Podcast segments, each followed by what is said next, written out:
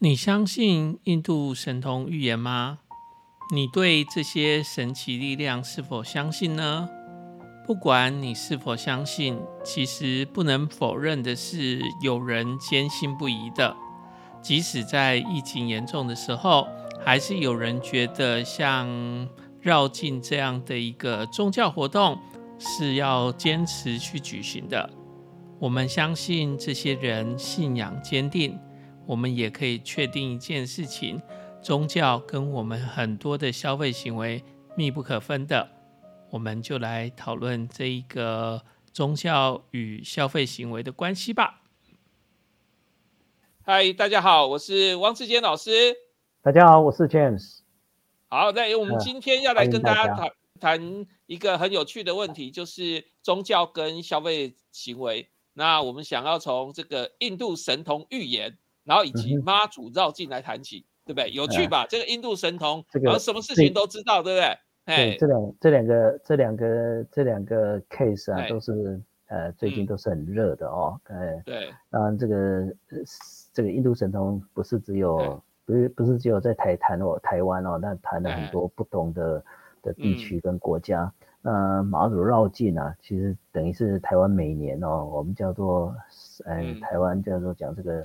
沙沙威哈消妈咒哦，这个是农历的，所以其实每年每年都会有这样一个算门在台湾算门重大的一个呃宗教盛事啊。对，宗教影响我们生活很多，对不对？嘿，当然当然，哎对，嘿，左老师，你相不相信这个印度神童预言？呃。哎，老蒋，我我跟你讲，我老师，我以前是不相信的哈，不过，呃，有机会我再跟您分享。其实，呃，这个半年来哦，其实我我听到一些事情，有有时候哦，嗯，好像我们以前好像有点铁齿，好像对，这叫超自然嘛，所以对，可能可能这种神奇力量真的是很难说，对不对？对，可能我自己的智智慧还没有到这个境界，所以我们，所以我们也不能讲说，也，就是说我们不知道的，这这个宇宙里面我们不知道事情，也不代表它是没有的哦。对，这样子。宗教这件事情就是类似这样的情况，就是呃，你相信也好，不相信也好，你要尊重别人就对了，对，对不对？对，哎，所以印度神童，你信不信他，这是一回事。但是别人相不相信是一回事，对不对？是是，看起来很多人相信呐，看起来应该很多人相信呐。但我猜想也有很多人不信呐，对不对？那一定有嘛，哎哎，就是有人信，有人不信。但是至于相不相信这件事情，它不影响另外一件事情，就是我们在行销工作的时候，我们不能管别人相不相信，我们要尊重人家的信仰，对不对？一定对啊，这个其实，在在市场上也是一样，然后就是说，对，呃。不是只有宗教议题，我我想在整个市场的推动来讲，以一个洗教员，其实他扮演的角色通常都是去迎合市场的需求比较多了啊，就是我们顺势而为啦，这个才是一个比较有效率的方式。所以为什么我们在做行销的时候哦，我们通常都会先去研究市场，研究消费者行为，然后我们再来设计一个好的产品啊，就就像我们现在谈的叫顾客导向。嗯嗯，对，就是其实这这样的一个观念嘛，就是不管你相不相信啊，对不对？左老师相不相信，或者我相不相信这件事情，其实都不是重点，对不对？是行销人员就是要尊重人家嘛，对不对？没有错，对，我们 respect 市场。对，然后而且我们要从中间找到商机，对不对？对，没有错，对不对？是，这是这这个就很严肃了。对对对，所以 我们今天要谈这个课题嘛，对不对？就是中间可能有商机啦。对不对？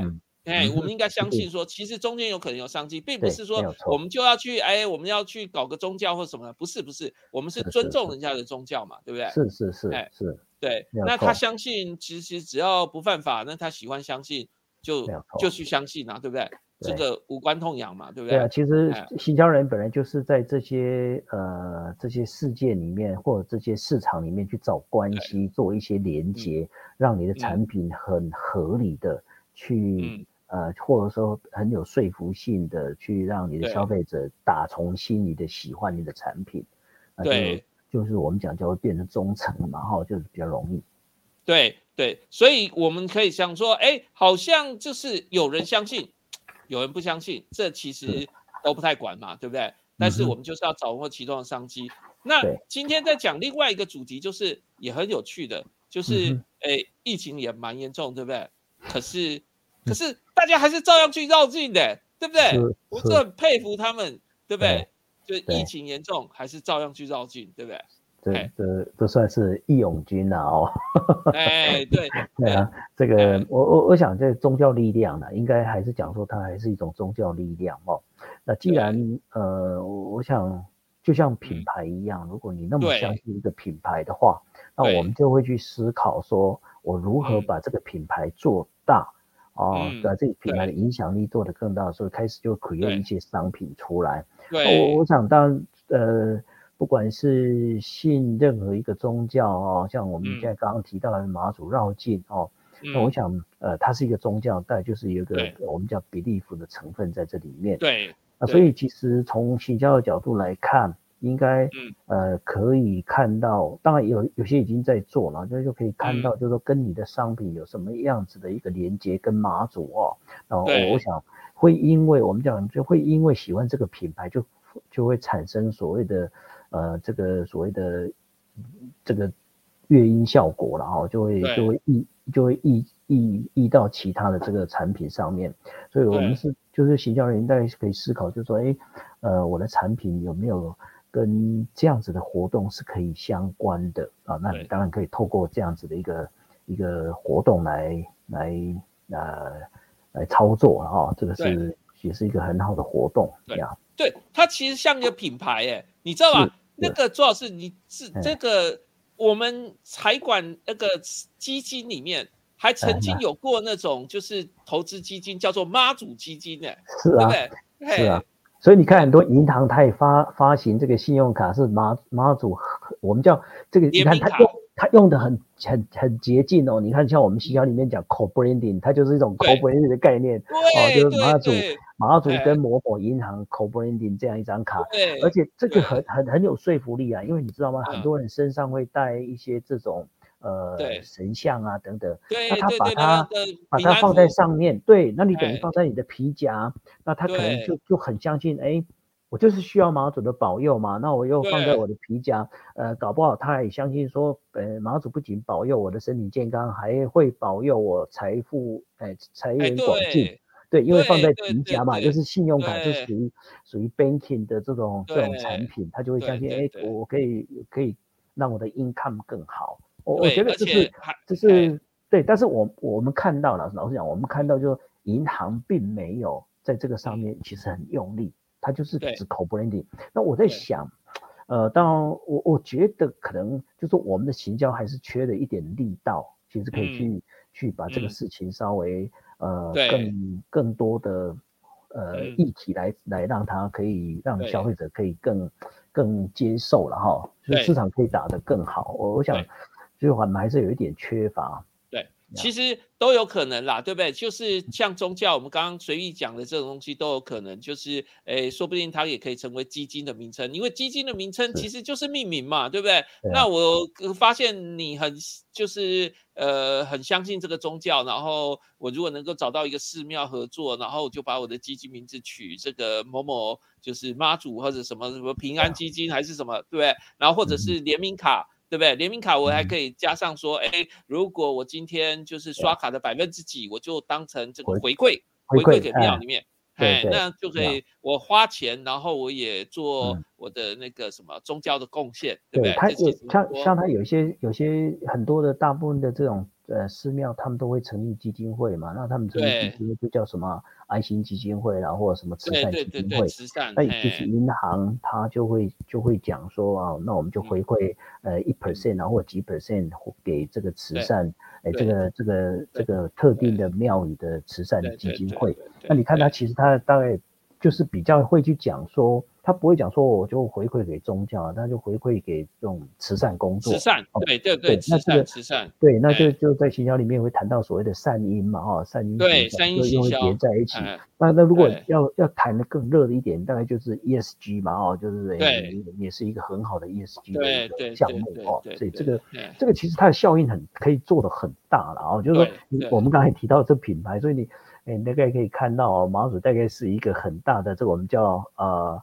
呃，umbrella 的 branding，就是那我们叫雨伞雨伞品牌伞，对不对？品牌伞这样底下，所以你可以看到，其实宗教老实讲就是生活的一部分。对，那它就会变成呃，食衣住行可能都会影响，都会受到影响。对对对，所以我们如果说这个我们现在在讲这个绕境的事情，那我们就可以想说，所以这个疫情这么激烈，怎么会他们还想要去绕境？这就很容易和解和理解了，对不对？因为哎，对，很容易理解嘛，因为就是呃，非常的信仰忠诚嘛，对不对？嘿，是不是这样的一个情况？信仰忠诚，嗯，对，就是你看，我们虽然疫情严重，他他就是觉得说，嗯，因为我们我我们没有去绕境的人哦，对，我们可能会觉得，哎，我是可能要要考虑疫情的关系。可是我想会去绕境的人，他反而想法是跟我们不一样。他可能会想说，呃，就是因为疫情，所以我要去求平安，所以我更要去。对，就是他更要去做这件事情。对他应该应该是这样认为，他觉得我有马祖的保庇保佑哦，然后再加上呃，现在疫情这么严重。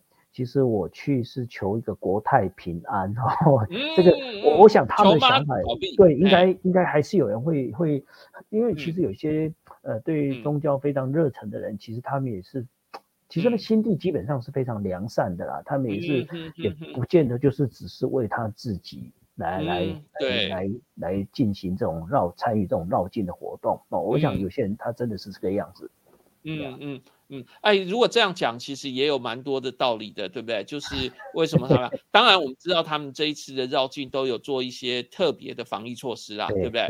对对对。但是只是说，哎，我们有时候就是也很难想象说，哎，他怎么这么就是呃这么信仰这么虔诚啦，对不对？所以，我们是不是可以说，其实那个宗教跟我们的这个消费生活是密不可分的？对不对？这个是肯定的，对，这是肯定的。哎，对我刚刚有提过嘛，因为其实宗教就是生活的一个部分的啊。嗯，呃，所以既然是生活的部分，我想从食衣住行里面大概都会受到影响哦。这都是就是如同呃我们投影片这边提到，宗教跟消费行为基本上其实它可以说是密不可分的哦。只是说可能它有不同的宗教，所以。呃，当然，这个影响的程度啦，或者说影响的层面跟影响的方向，呃，或者说影响的内容，我们讲消费消费内容里面可能会有一些改变啊。不过反反而，如果从行销角度来思考的话，它反而是一个很好的分众的的一个方法了，哦，也是一个标准呐。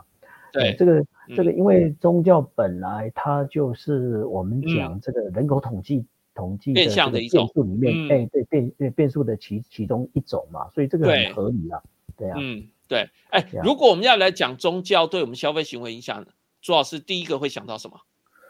我想很直接的，就我们就就是这个吃饭比天大，吃饭，对，所以食的这一件事情其实就非常直接啊，就非常直接影响呃生生活或者说这些。呃，宗教行为，然后或者说呃消费行为里面的这个呃食品的这一项，或或饮食的这一项，对，饮食就是非常特别嘛，对不对？很多宗教有就是一些食品的禁忌，对不对？嘿，像是台湾有很多人不吃牛肉，对不对？是是。然后印度教也不吃牛肉，对不对？是是。因为它是圣圣牛，对不对？嗯哼。哎，可是。那个伊斯兰教的不吃回教，哎，回教他们不吃猪肉，猪肉，哦，所以所以你看，像我们很多的食品加工业，或者说食品要呃，像过往呃经济部这边，然后其他的单位，他们在 promote 我们我们这些食品能够外销哦，对，能够外销，其实呃我们还要有认证，清真认证，哎，对，你要经过清真认证。之后，你才有可能进到这样的市场，否则的话。呃，他是完全不能接受的，所以基本上，其实回教他们的信仰，其实老实讲，呃，看起来，我我的感觉，然后我个人感觉，好像比佛教来的还还还坚定哈，还坚定，就是伊斯兰教了，对不对？是是伊斯兰教，对对对，哎，那个，所以我们在想说，呃，印度教或者是很多台湾人是不吃这个牛肉的，然后。我们猪肉其实也有像伊斯兰教的人不吃的，然后也有就是专门只吃素食的，对不对？这个佛教的很多，对不对？对，很多的佛教徒他们呃就是虔诚的啦，就是说我们因为你你知道我们台湾其实台湾的宗教呃其实有蛮蛮特殊，就是它其实地方地方化是很深的啦，就是台湾特特有宗教。你说其其实你看有些人他呃他。他说他是信信信仰佛教，可是基本上又有道教的这个呃成分在，对不对？成分在里面嘛，哈。对，佛道一家。对，但不管怎么讲，其实台湾基本上哦，呃，就是说虔诚的佛教徒很多，其实他们会呃刻意啦，或者说呃可能会会挑一些日子会去吃素，所以你就会看到素食的市场在台湾其实也是。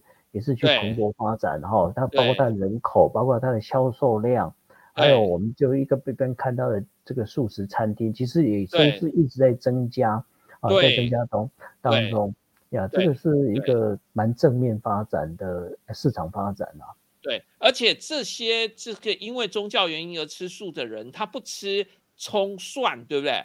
是是。嘿。不是因为葱，不是说葱蒜是植物就可以吃，哎，对，就是它有五行素，对不对？对对对。可是另外，哎，是另外，当然还有一些人，然后这这几年也是因为有人提倡哦，就是因为这些呃肉品，对肉品，它在。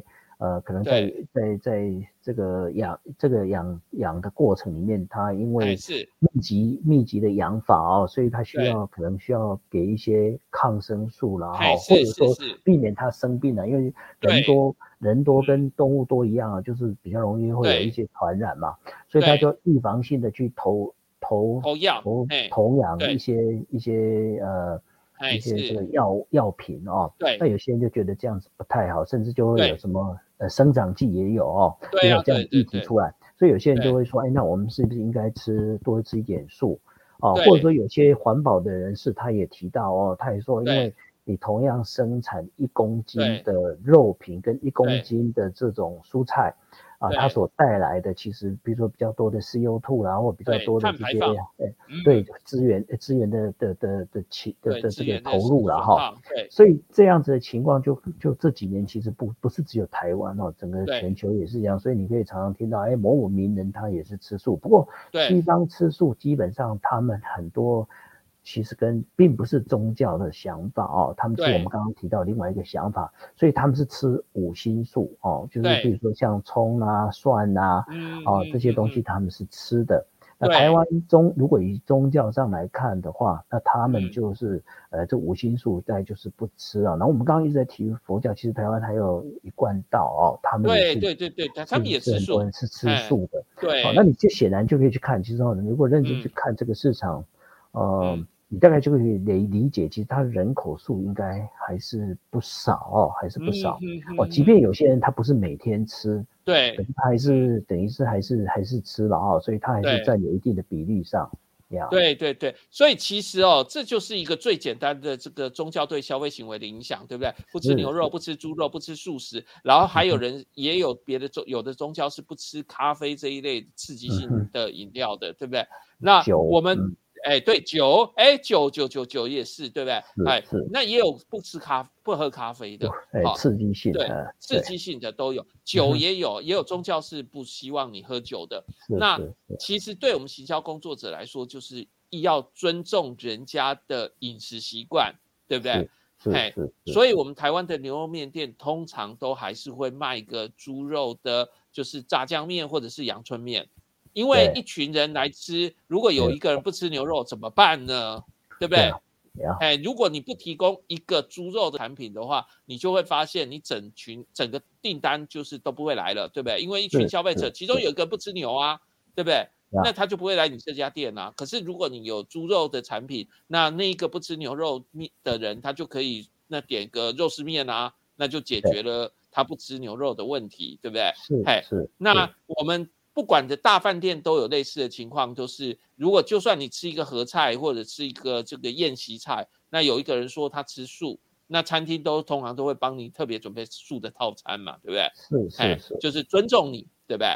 哎，这就是我们这个也是市场的引导了啊，就是说，对，呃，刚刚汪老师提的提到一个想法非常好，就是说，哎，你开餐厅，也许你是一个呃荤食餐厅哦，那我们知道其实基本上没有错了，就是说，以台湾来看，荤食的市场当然还是大于素食，对，还是大于素食，对，所以我们可以看到房间还是比较多荤食的这种餐厅，可是你。都是混食的餐厅，可是你客人来，也许他可能其中有人今天要吃素，或他是吃素的，那有可能就因为这样子，他就必须挑别家餐厅。那我们那个在在市场上工作的人来讲，其实你就是要有这个 sense，要去调整你的产品线的一个弹性啊。这个是呃，我们过往讲弹性这件事情，大部分都会在制造业里面提到，可是哦，在在服务业里面，我想慢慢的讲求也讲究效效率的问题哦。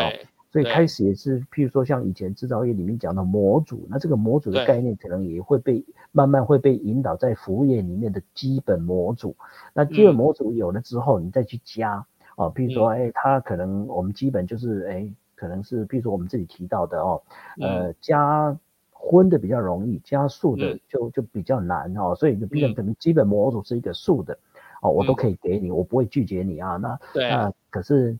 呃，如果你要再加别的东西，比如说，好，你你的朋友里面可能有佛教徒，或者说你的朋友里面可能有伊斯兰教，那这可能这一群人四五个人里面就可能包含了三四个宗教啊，那他可能有三四个选择。可是来没关系，我可以用模组的概念来来做，这也是很好的一个方式。对，那我我想这个来讲哦，对于服务业来讲，第一个会比较效率，然后它比较弹性。今天客人老讲。服务业就是讲说弹性很大，很很很变化很大嘛，哈，所以你今天来的客人，老实讲，他没有开口之前，你根本不会知道他需要点什么。对，那我们就留一点空间，可以在这个地方做调整。我我觉得这个也是一个从事市场工作人要有的一个培养的一个一个一个基本的的这种呃顾客化的想法，我觉得这个才有可能会比较。比较不会有一些，就是说你客人都来了，你又又又把他送出去哦，对，也许是可以可以思考的空间啊。对对，这其实就我就简单举一个例子来说，像是呃从印印尼来的伊斯兰教的这个客人，然后呢我们煮个鸡汤给他，结果呢那个餐厅里面鸡汤就给你好意的给你放火腿进去。那你就昏倒了，你知道吗？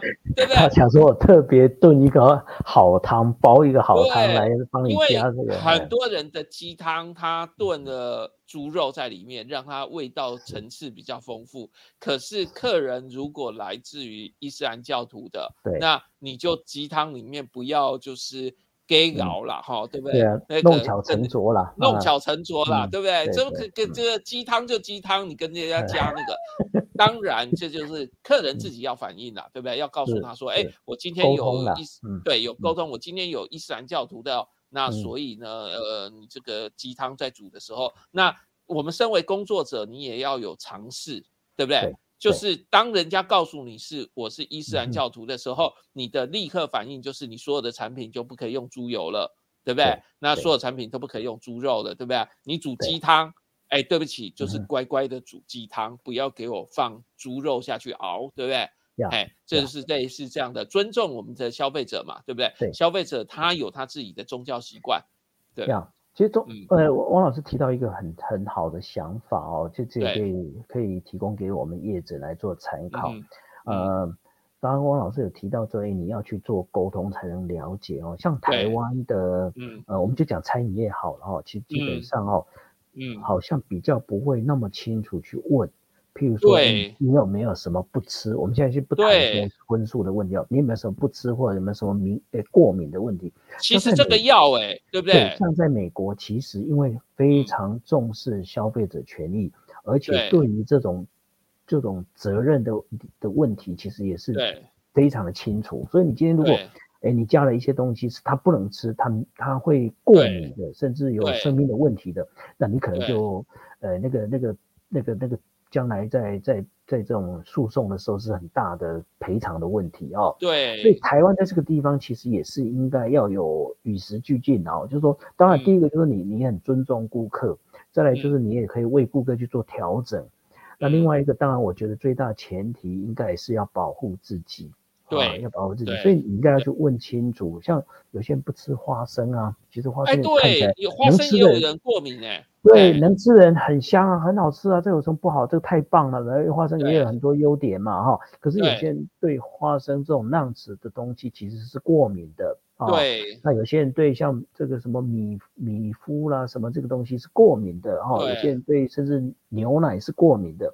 那我觉得这个提供给我们的业者，尤其餐厅做从事食品工作的业者，其实应该还是要把这个部分呢弄清楚。那我我想，呃，当然你如果很清楚的把它。做一个叙述跟说明，还有沟通的时候，我想客人会觉得你是不一样的，你是殷勤款待，我们叫 hospitality 哦，这样的想法。对，这个是汪总刚刚提到是一个非常，我我觉得可以提供给业者一个很好的呃想法。当然，你要训练你的员工，训练你的这个这个服务人员，一定要把这些东西问清楚。对对，就简单一句话问一下客人说，哎，那你有没有什么特别的禁忌或者不吃的？那如果客人都没有回答，你就当然没问题了。可是如果客人说，哎，不行哦，我就不能吃什么，那你就得清楚的去告诉后面的厨房说，哎，这什么材料不能用哦。所以刚刚左老师讲的说，那个不能吃花生，那你那个猪脚就不要没事跟人家卤花生进去嘛，对不对？哎。人家点的是猪脚，然后你就硬要跟人家加花生，花生，嗯，对不对？对，不过还是要标清标示清楚啦。那那如果说呃，对于有一些特定的东西哦，就比较多人会敏感的，或者说它引起敏感比较严重的，你还是要去提，应该要去提醒啊。我想，因为呃，在美国他们确实会这样子，像有些他会告诉你，这个有酿制的成分。对。哦，那你能不能吃？哦，他会不不是说顾客自己讲，是呃服务生，当然就是公司的训练，然后就会告诉你要准问题要问。对，就是标准问题没有错哦。那把这些事情厘清了之后就没问题。那因为我们台湾就会碰到一个，像我们刚刚讲西方可能他们吃葱蒜啊，啊，嗯对。可是像台湾，呃，像我们台湾就不吃嘛，啊，不吃，所以有很多的素食餐厅在这个事情上就没有弄得很清楚。那其实老实讲，从服务的观点来看的话，这个就会容易衍生顾客抱怨嘛，或顾客不满嘛，哈。对。啊，那这个当然就就会有后续的这些纠纷哦。所以，我我想应该还是要弄得很清楚。今天因为我们有一些人他是叫素食啊，有些人叫素食，那你可能要要一开始当他讲说，哎，因为老实讲，有些人他也不知道怎么去沟通，有些客人他来他也不知道说，哎，我我吃素的。哦，然后问吃素到底是素食的素，还是宗教素，还是还是蛋奶素？哦，这个都应该要要要讲清楚哦。这个可能，而且当然，我觉得你讲清楚，除了说厘清呃这个责任关系，然后让协助客户去点点点对餐之外，对，其实我觉我觉得也是服务的这种细心的程度哦，可以让你的顾客感受到，哎。这家餐厅是很用心的，服务的品质哦是特别殷勤的，我觉得这是正面的。对，嘿，那其实宗教还有很多的商机，对不对？其实不是只有食物吧，对不对？那是是是。以这次绕境来说，其实绕境就是一个也是很大的商机吧？是不是？当然当然。呃，我我想哦，其实每一年在这个时候绕境哦，其实你可以看到，其实天气也慢慢变热了。对。你光是一个。这个饮料的部分，它就可能会带来商机很多。对呀，那么多人，对不对？对，那我也在想哦，就可能很多人会觉得说，绕境跟水有没有什么关系？跟饮料怎么会有扯上关系？或马祖怎么会呃跟跟饮料有关系？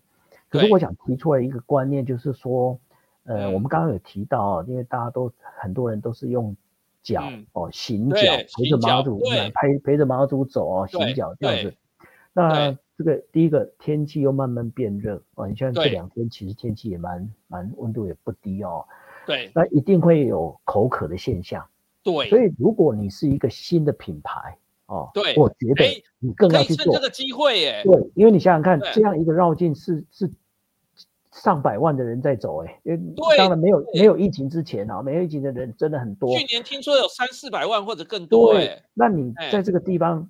我要提的就是说，因为我们刚刚有提到，因为他是在走路，或者说因为人很多，所以就会流汗，所以这个时候随便随便一瓶水喝起来都干都都都是像甘泉一样，对不对？就像甘？泉一样哦，而且会感受到马祖的这种啊，或者说观世音菩萨的这种这种这种这种甘泉哦，所以他的感受是很深刻的。呃，他可能会记住哦，我在某一年的这个马祖绕境里面喝到某一瓶水。所以它是会反应的，特别好喝，没有错。所以，如果说当如果你对，如果你是一个旧的品牌哈，可能大家比较没有那么那么那么那个。可是，呃，人潮当然就会带来钱潮。那你在那个活动里面，其实你你平常也要做广告啊，那你就在这个沿途啊设几个点，然后也顺便把自己的公司的新的名称、logo、产品的名称也在那边做标示。那所以当他喝了你的水之后，各位，他平常也许那个水就跟平常一不一样的东西，可是，在那个时候，我们叫做需求拿到一个一个一个比较高的这种这种层次的时候，其实你知道，我们讲解决这种这种这种问题，它就越迫切。所以这个时候，他的味蕾的敏感程度哦，或者需求程度，或者或者那种我们讲做这个生理需求上面的不平衡是非常高的。哦，所以他喝到任何东西，可能对他来讲都会加深印象，然后透过这样的体验哦，就特别的深刻，然后那个感受是很明显，然后又加上他是在整个宗教活动里面马祖绕境里面去喝到的水，他会因为去怀念宗教活动去想到你的产品，所以其实就看你看你怎么去跟这样子的活动来做一个连接。对，这个其实是有有很大的可能啊，哦，包括其他食品也是一样，并不是只有饮料。对对，其实它有很多商机啦，因为其实不只是绕境，其实有很多宗教都有这样的事情，像是圣地报的造访，就是像呃伊斯兰教徒有去卖家。对不对？然后那个也有，其实很多宗教都有类似的一个活动。那这种大量的人潮，其实都有可能就是带来大量的商机。而且，其实宗教很多时候跟我们的消费行为都连接在一起，对不对？是，嗨。而且有非常特别的是，其实哦，这个妈祖他这个绕境是一个很长的时间呢，就是他要走九天呢，对不对？九天八夜，然后三百四十公里，哎。对不对？如果我们去查一下，他会发现，天哪，他比部队行军还远呢，对不对？平常部队一天才跑十五公里而已，对不对？他可以，哇，这算起来，而且还更特别是，这个妈祖其实就是去参加绕境的，并不是都是年轻人，对不对？那有些就是有点年年纪的，那这个其实要很大的毅力，对不对？对啊，其实其实也让人非常感动啊。但你这个从我角度来看，其实也可以理解哦，就是宗教力量真的是很很对。非常的雄厚，或者说非常深入跟跟跟强大了哦。对，刚刚汪老师提到这个这么长的这么多天这么长的距离，然后走的如果又是一些比较年长的这个呃这个阿公阿公阿妈的话哈，那你就知道其实呃那个没有强大的意志力去坚持啊，其实是没办法。我们还听过故事，有些大学生去走。结果走到都都上游览车去休息了，人家那个阿公阿妈还在走。对 对，所以毅力很重要啊，才有办法走这么远。所以他其实应该就是那个宗教力量在在支持他，呃，这样子走哦，就是应该应该就是跟一般的呃一般人，如果是只是去看呃纯粹就是哎想去参与一下体验一下，我想那个力道是不一样的。对呀，就是其实宗教的力量就是真的很大，我们就不能够轻视它，对不对？我就想说，哎，顺便跟左老师分享一下这样的故事。这个呃，除了妈祖绕境以外，你有没有听过一个东西叫做四国片路？嗯哼，我来听听看，汪老师来帮我们介绍。对，四国片路很有趣哦，就是四国那不是四个国家啦，就是那个。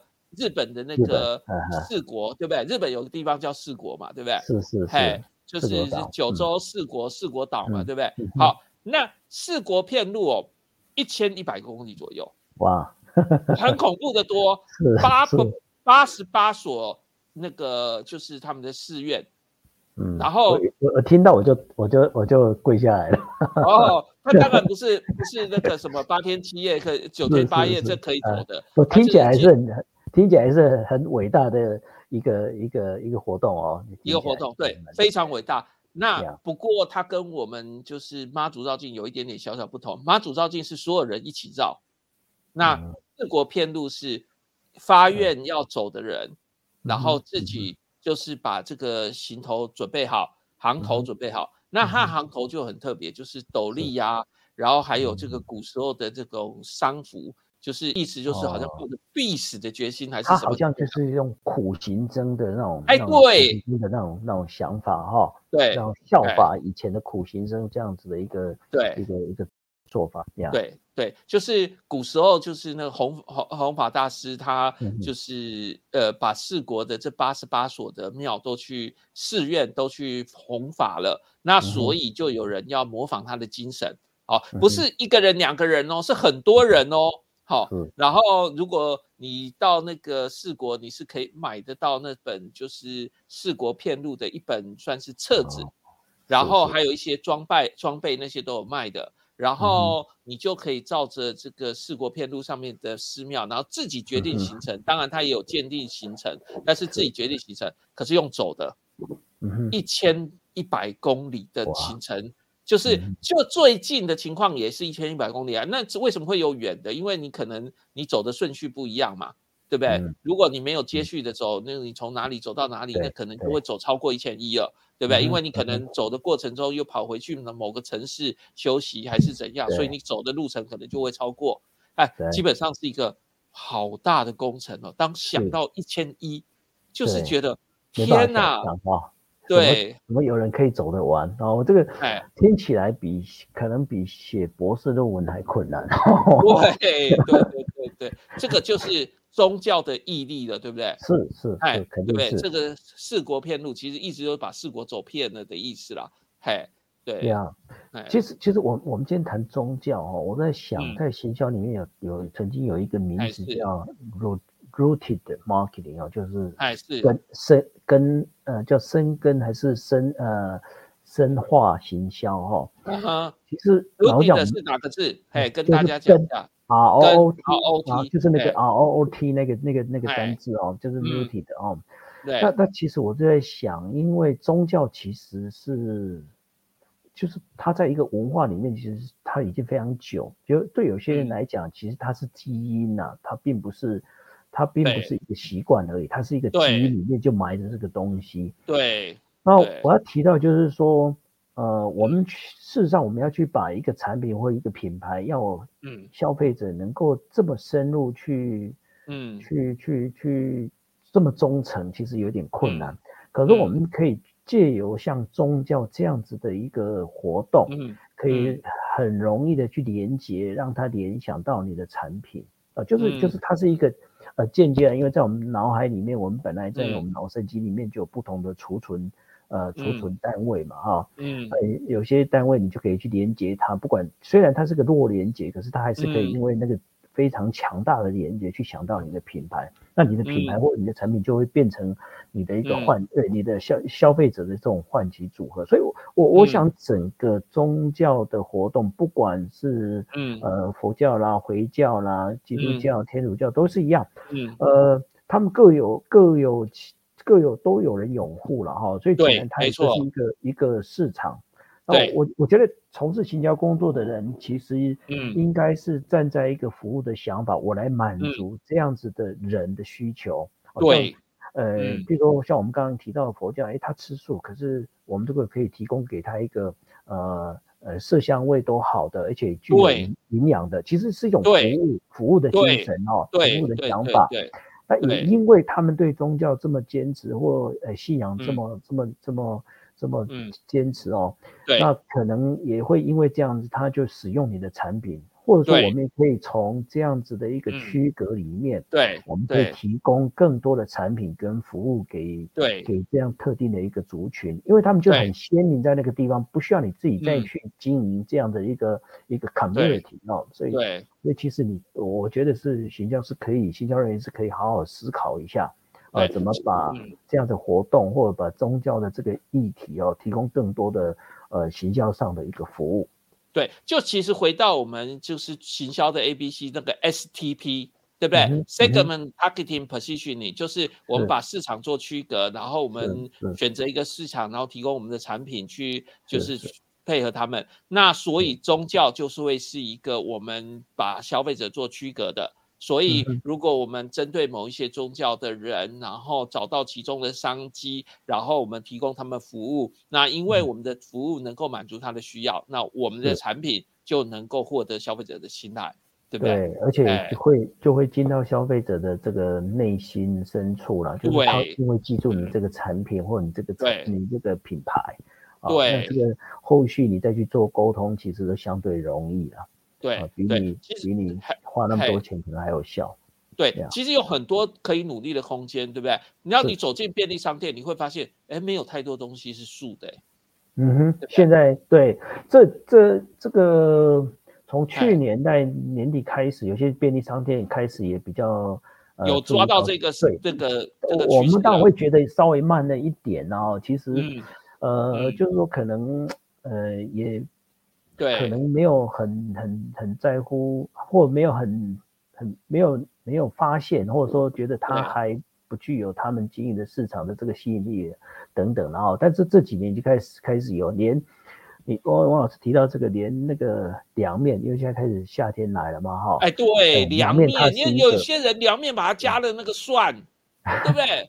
他已经哦，已经有几个超市哦，不是几个超市，几个便利商店，他们已经有提供。开始注意到这件事，对不对？对，素食的啊，或者说，哎，他有的是，他有的是含等于是素食啊，但是确实有比较少，但是已经可以看到大概一两种哦。是所谓的素食，好，我们讲的这个 vegetarian 这样的一个一个一个一个凉面，对，我想慢慢的会发现困扰哎，因为你看，我只要吃个凉面，然后里面也没有什么肉，结果呢，你给我酱里面给我加上，对，它已经在酱里面了哦，酱里面，所以，所以我刚刚就讲说，其实，呃，其实服务业哦，或者餐饮服务业应该开始也要去学制造业的做法，模组的做法。以前是以前是服务，以前是制之前是制造业在学服务业，因为说你看像像红海也好啦，台积电也好，他们都讲说他们是服制造服务业，服务制造业，哈。对。可是我觉得服务业应该也要思考模组化的问题。对。这个，因为我们都知道服务有一个特性，就是它会需求的那个 variation 是很大的。需求的那个那个便利是很大的，对，啊，你只有透过模组化的这种方式哦，你才有办法应，也就才有办法应付那种那种需求量的变化哦，所以这个是一个可以思考，同时这个也可以，因为我我我我知道好像呃经济部这边商业司这边也在头痛哦，这个服务业的价值问题，就制造业价值已经。表现不错，而且很明显的有一些增加，可是服务业的价值好像比较看不到。那我那这个有很多讨论呢，就是说到底这样计算的基础是不是是不是对服务业是不公平的哦？那另外一个就是服务业自己可能我们刚刚讲的就是，嗯，怎么在这个提供服务的流程里面哦，可以可以有更有效率，那就会就还是会产生一些价值效果。对对对对，提供给对呃这个个别产业的参考。对。对，随意的举例就来说，你看啊，面包，然后所有人就得很烦恼的去看到底那个是素的还是不是素的，因为有那个蛋奶的问题，对不对？还有猪油的问题，对吧？哎，对，还有用油，对对对，用油。那就算一个甜面包，那你为什么不能直接清楚的告诉大家那个是素的，对不对？如果告诉人家了，你的商机就有了。如果你明明就是没有任何荤食的成分，那你是不是直接就可以标示？对不对？那刚刚说凉面，那你有没有可能别的配方是素食的凉面，或者是刚刚就那个九老师讲的说，那我们可不可以模组化？那可不可以这个蒜的部分是另外一个调味包？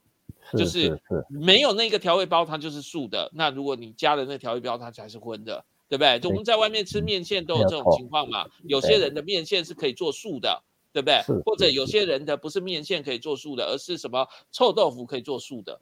对不对？因为臭豆腐应该是素的啊，可是问题是很多人臭豆腐里面有加酱料，有加那个蒜，对不对？但是我就可以帮你克制化，没有加蒜的这个酱汁，不要把蒜汁酱汁就直接先加进去了，对不对？我就不加，它就是素的了吧，对不对？那所以尊重消费者是不是其实是这个我们在做做这个宗教跟消费行为之后的一个很重要的一个关键，对不对？呃，所以你哎，没有错。其实，其实我想呢，如果说真的行销做得好的哈，哎是，基本上他应该会有这种 sense。所以，如果王老师如果记得我以前曾经提过，就是说，是，其实从事行销工作有一个同理心是很重要的。对。对你你你你没有同理心，你做不好行销，你会做的是半吊子，甚至你以后你有时候就会出差错。可是如果你有同理心的话，你所有的产品哦，从设计从一最早最早开始到最后交到消费者手上，对，我想呃会有宾至如归的感觉，因为你本来就是为他所设想的，所以呃一个行销人员，我想很重要，就是那个同理心是很重要的。对。简单的说，像如果一个外籍劳工，然后来自印尼的伊斯兰教徒的，结果他假日的时候到便利商店去买东西，他怎么知道什么东西可以吃？是是，对吧？因为他不能吃猪肉，可是你的产品标示里面就是没有办法很清楚的讲啊，对不对？当然，他最后选鸡肉这种东西比较的不容不容易出问题，可是到底那个食品它可不可以吃，我们就没有。足够的资讯嘛，对不对？那你可能就肉是要商机了。其实这些移工哦，其实台湾的移工比我们想象中还要多了哈。其实呃，这个确实也可以呃可以谈一集，然后就是说呃，其实我我常在想，因为移工到台湾来，其实也协助台湾产业的这个呃生产嘛哈。对，是我也在想说，对我也在想说，哎，他们也。得就是赚了很多外汇啊，汇回他们自己的母国嘛，哈。对。哦，可是我在想说，哎，台湾能不能把他们的这些赚的钱稍微留一点在台湾哦？就是说，他们既然也是要在台湾生活，应该我们对他们要也要也要好一点的来款待，也就是可以生产他们要的产品，比如说，不管是印尼的这些移工也好，哈，移工朋友也好，或越南的，呃，泰国的等等哦。我我觉得其实。呃，我们一直在推，像我们呃最近这这这这几年来，政府一直在做所谓的新南向政策哈。对，我一直在想说，其实这些人就是我们的种子。如果他在台湾感受我们的产品的好，或感受台湾服务的好，其实将来我们的业者，就算他要到这些国家去推展的时候，这些人都会帮你说话，因为他们曾经感受到你这产品的好。嗯，那他们就会是从变成是这样的种子。其实这个这个是可可以推的，然后就是说，台湾早期以前也是，台湾比如说台湾很多人到到到美国去留学啊，这早期一点去留学，他们也把美国的这些流行文化带回台湾。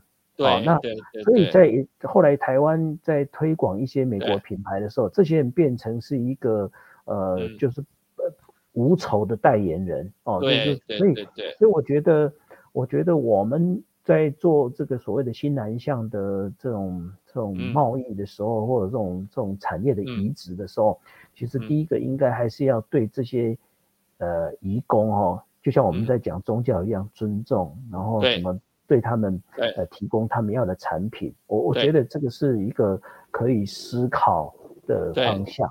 对，其实就是对所有人的尊重，就是我们消费行为的一个很大的关键。然后宗教就是一个很重要的因素。那我们不能因为我们自己信什么宗教，就把别别人都假设成信什么宗教，对不对？因为每个人是不同的，然后尊重这个个体的消费者差异，然后我们相信这个东西会影响到他的消费行为。那我们怎么掌握他的商机？是不是就是这样了？那。我们自己没办法走那个，就是妈祖绕境，可是可是真的有人可以走那三百四十公里，对不对？真的，真的。当然也有人就是只走一半啦，对不对？但是有些人就真的能走这么长，对不对？那我们就佩服他，然后我们也相信这些消费者的存在。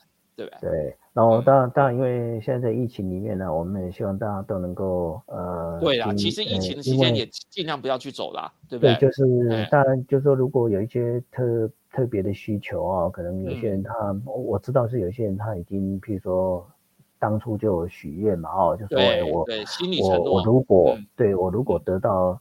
马祖的保佑，那我愿意走几年这样子哦。有些人是这样子，所以不管怎么讲，那我想它是一个在台湾已经存在很久的宗教活动。对，啊，对。那今天因为有疫情的关系，当然相对比较复杂一点。那我们也希望，呃，大家去的时候能够特别留意，注意自己的那个防疫的对防疫的这些呃规定啊。然后我们也希望，呃，在这个呃马祖也能够呃。天佑台湾，然后就让我们台湾的疫情很快能够得到一些呃控制，这样子。我我想，我想，呃，宗教基本上还是，我想，呃，几乎的大，就是我们可以讲，大部分的宗教，几乎所有的宗教都是这样，应该都是劝人为善呐。那这是也是一个很好的力量哦，所以我觉得，大家应该都彼此尊重。对对对对，所以我们今天就。跟大家就是简单聊的这个宗教跟消费行为的一个影响哦，其实真的影响蛮全面的，对不对？嘿，那我们今天是不是先先到这边了？哎，谢谢，谢谢王老师，谢谢大家，来，谢谢俊子，谢谢大家，好，我们下次见，谢谢，好，拜拜。